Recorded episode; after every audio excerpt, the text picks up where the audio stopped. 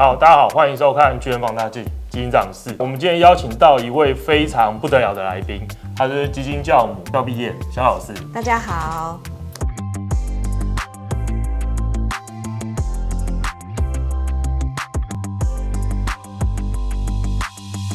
今天有点像是帮一些投资小白解释一下，到底有什么好工具可以让他们在进入投资的世界里面可以更顺畅。主要是聊一个母子基金，可以大概很快的解释一下。母子基金，我号称它叫做定时定额进阶版。一般的传统做法就是我把钱放在银行，我每个月从银行扣一笔钱进来投资我想要投资的基金，然后就这样一直投，投到当停利点到了你喜欢的时候你就赎回，赎回的钱又回去你的银行。这是我们一般在做定时定额。可是母子基金呢，它基本上就是有一个母基金，然后有很多的子基金。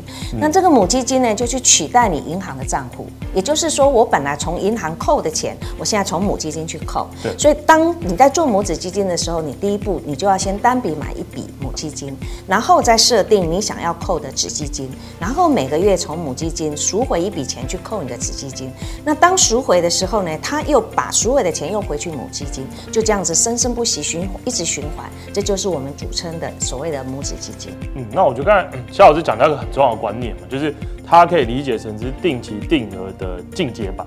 那定期定额其实一般对大部分投资人印象就是他帮我克服几个投资路上容易遇到的障碍嘛，就是择时，到底我要什么时候挑，什么时候进场。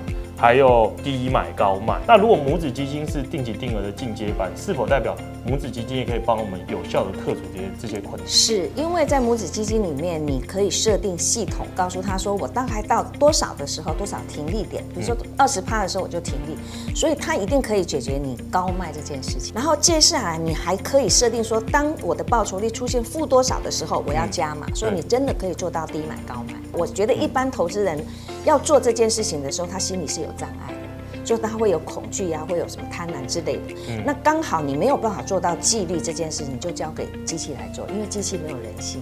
那大家想说，那到底母子基金跟定单纯定定额比，我真的有比较多优势？有一第一个，因为我们把钱放在银行，银行的利息是非常低的。可是当我把它搬到母基金的时候，母基金它基本上长期投资，它是有一定的报酬率，它的报酬率长期来看一定比你放在银行多。第二个部分呢，有一些人，当我把钱回到母基金的时候，他其实会花掉。可是我把你锁在母基金，你就花不掉，所以他的钱真的可以存下来。我觉得这是两个非常好的优点。因为透过一个规定好的规则来强迫投资人。对。达到纪律，对，因为投资路上有纪律就比较容易达成好绩效。那大部分投资失败的过程都是因为没有纪律，像是我买的时候都觉得这个是个很好的标的，可是跌到两成三成之后，就会开始说服自己说，啊，我好像做错，我要赶快卖掉。对，不是卖掉，他就停扣，停扣他还不卖，所以越来越糟，因为他完全没有去摊平。下一个问题，我觉得进到一个更关键，市场上其实很多人都有推出母子基金，巨亨的母子基金就是聚宝盆嘛，到底跟别人有什么不一样？其实，在一般投信，他推的母子基金很清楚的，他的母基金跟子基金一定都是这个品牌。但是你在基金平台，像聚亨网这种基金平台，它它的好处就是说，你可以有多重品牌的交付选择。比如说，我的母基金可以选 A 品牌，我的子基金可以选 B 品牌。那为什么会这样子？因为我们都知道，每一家投信它其实都有它专长的部分。对，它有的优秀，的不优秀。可是你就会在中间产生很多的遗憾。在聚亨网这种平台就可以解决这个问题。非常非常关键，小白应该没办法体会。可是如果你买基金或投资时间够久，应该真的知道哪些基金公司在哪些产品是特别强。是，像有的基金公司它就很擅长债券，它有些基金公司则是非常擅长股票型基金，那有些又聚焦在台股的股票型基金。对，所以如果我的母子基金里面只有一个品牌，那就很容易陷入。我这个品牌可是只有股票很强，只能用股票型基金去建我的投资组合，就会就会带来一些缺憾。另外的话，我再顺便提一下，因为母子基金跟定期定额相比，它其实还有更好的强化，就是像是低档的时候我可以多扣一些，对，低档加码嘛。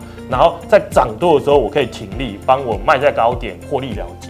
那巨亨买基金聚宝盆也都有这些功能。我想这是一个能够让我们达到纪律又可以低买高卖一个最好的一个系统课。设置。再来进到一个更重要的问题，聚亨推出的聚宝盆确实是个好的选择，它里面有好多个标的，那我？当母基金里面有所谓的债券，有所谓的平衡型都有，所以我的建议是一般的母基金，你不要挑那个波动太大的。嗯、那这个债券型，大家不要去买什么高收益债新兴市场，嗯、那是非常积极的产品。在这个母子基金里面，你的目的是要从子基金赚钱，并不是要从母基金赚很多钱。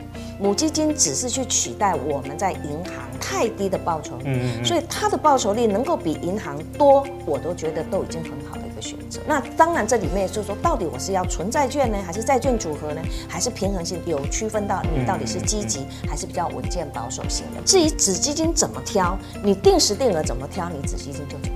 如果看我的脸书看久都知道，我有一军、二军、三军，就是专门对想要做定时定额股票型基金的一个区别。那我的建议一定是以一军为主。那一军的市场有哪些？有三大市场，一个就是股台股市场。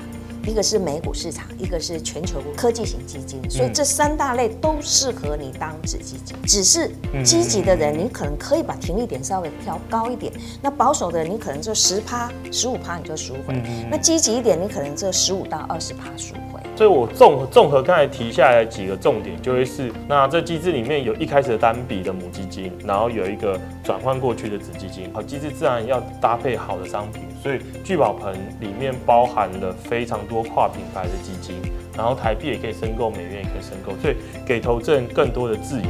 那在自由的当下，因为选择太多就是困扰嘛，所以在选择太多的时候，老师这边给出我们两组建议，一个是保守型的投资人，也积极型。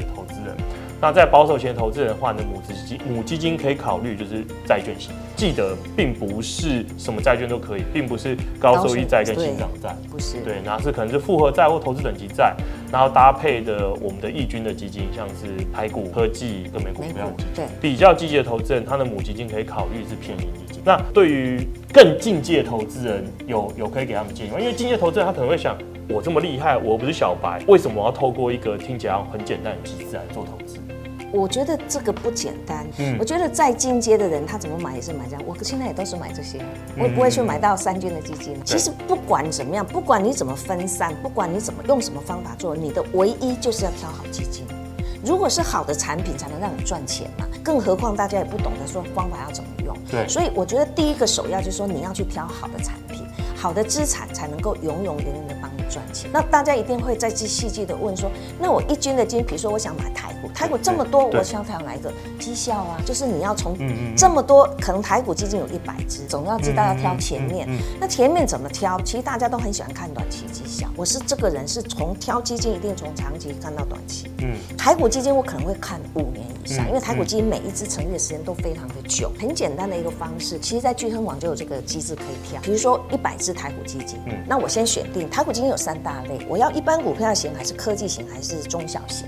那可能我们先以科技型为主好了。那科技型基金假设有五五十只，嗯，你就把五十只基金的五年绩效排序排下来，一定会从第一名排到第五十名，后面删掉不要了，然后我可能留二十五名。那二十五名我在三年绩效排一次，后面再删，然后再删一半，买删一半，因为我要我只要前二分之一就好。那我基本上只筛到六个月，我三个月我就不看，然后筛出来就大概就是，我觉得这种基金叫做长久稳定的好。那另外一个问题就是，那我一开始的母跟子选定之后，我要定期去检视，要不要替换？要，你最起码最久也要一季一次。嗯，那当然有些人比较勤奋点，他说一个一个月去检视一次。我检视什么？就检视一年绩效是不是还维持在前二分之一？嗯万一有一次你去看的时候，它掉出来了，掉出来也不是马上就换。嗯，小孩子考试总会有考不好的时候，你要给他鼓励，让他有时间回去嘛。嗯所以我就会观察，连续三次都掉出来，我就会考虑。而且原本的不止停掉，我停掉还会赎回，赎回转到新的。投资一定要学会一点叫断舍离。我们举一个例子，多年前大家买的中国基金，三年来做定时定额，报酬率还在负二十以上。三年前就告诉他停了，他不停，他就留着，断舍离断不掉啊。因为这真是人性最难的一环，因为大家都觉得我不卖就没有亏，他卖了就是亏了。他可以接受账上亏损，但是不能接受实现亏损，那不是自己的迷失，不然是什么？这个这个非常非常非常非常重要，所以选对好的资产，选对好的基金，那也要记得定期要回去检视。如果真的不好，你不是跟他谈感情啦，你没有要跟他结婚。不好就是要离婚，就是要分开。这边打个小广告，就是盖老师有提到，其实调调绩效这点其实很重要嘛。那聚合买基金每一个月都会整整理一份叫做我们我们把它定义成就是各天期绩效的赢家，就各个天期绩效都在同类排行前面的基金的一个清单。他有兴趣的都可以去参考一下这基金清单。我觉得这里面可能还有一点是说，我停利点该设多少？对，对不对？对，因为我在我脸书分享的我的停利点有三个，一个叫小微笑，一个叫大微笑，一个叫仰天长笑。小微笑就是十五到二十趴，大微笑大概四十到五十。仰天长效就是基本上是只买不卖，可是，在我们母子基金里面，它不适合用大微笑，也不适合用仰天长效，你就只适合用小微笑。那为什么？因为我们的母子基金是要赎回到母基金，母基金带到子基金。如果你实施仰天长效，就代表你都不赎，你母基金扣到没钱怎么办？就是全部几乎几乎都变都是子基金。对，当然这样也可以。那这样应该是回来做纯粹的定时定额，而不是在母子基金做。那当然这时候你可以去加母基金，也是一个方式。但是我想这个不是我们当时去设计这个母子基金的一个最重要的东西，所以它应该还是要赎回再来赎回再来。只是为了要去创造比较高的报酬率，所以它中间一定会设计所谓的低点加码。低点加码就去创造一个比较高的报酬，这是第一个我要提醒大家。第二个就是说我到底应该买几只？我觉得这要回说你到底有多少钱买，我们才能够去帮你算出说你到底买几只。那以我们的聚亨网的聚宝盆里面的母基金最少是二十万嘛。如果你是买一军，任何时间去买，你如果用一个比较保守的方式，就是除以三十个月。把二十万除以三十个月，就是我每一个月可以拿出来的钱，然后多少钱再来决定我买几支，非常实用。然后另外一个就是说，当我赎回的时候，我的母基金是不是变大？这时候我可以重新去考虑我每个月可以扣多少钱。哦，那可能会比你第一次的除以三十个月多多，所以你可能就会变成每一只基金，或者是假设你只有买一只，你可能变成买第二只，然后第二只买了以后，你可能会成每一只会加码扣，或者是。天数增加都可以。那可是很多人一定问说，那现在呢？现在现在现在更可以？为什么呢？我们都知道母基金是单笔投资，那刚刚说我们母基金是相对比较保守，所以债券其实占的比例，不管你是纯债还是平衡型，它债券的比例都有。刚刚好，我们从去年到现在，在美国联准会的高度升息的状况之下，其实债券价格跌得非常的多。所以现在债券，尤其是投资等级债或者是公债，它债券值利率都来到非常的高，也就是说现在债券的价格是非常低。所以这时候你进去买母基金，刚好可以买到非常便宜。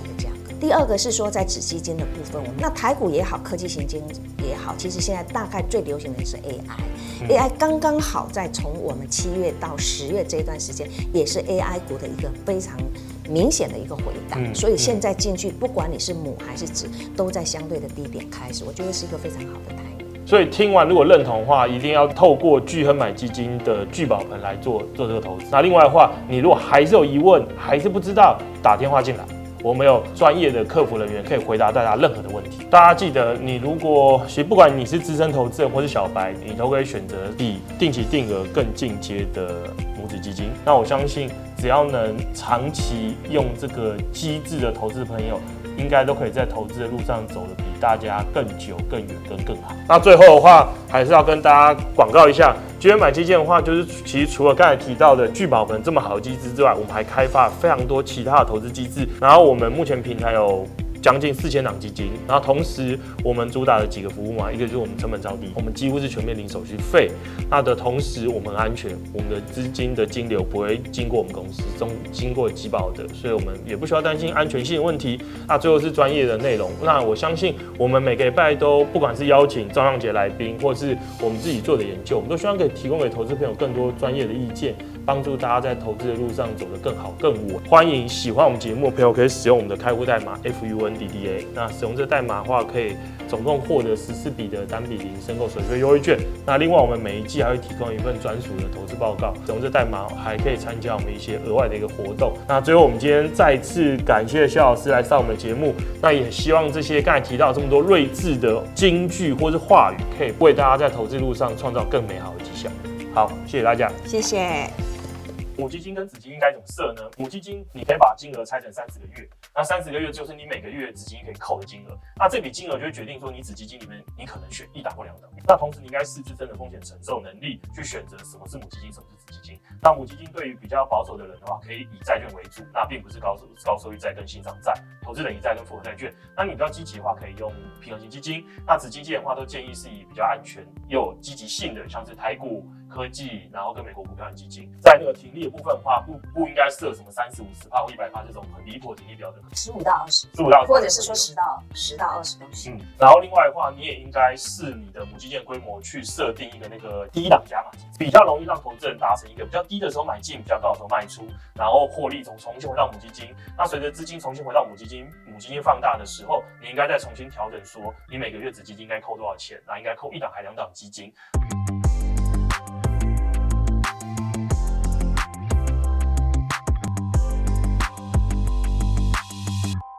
投资一定有风险，基金投资有赚有赔，申购前应详阅公开说明书或投资人须知。本公司经主管机关核准执照字号为一一零经管投顾新字第零零八号。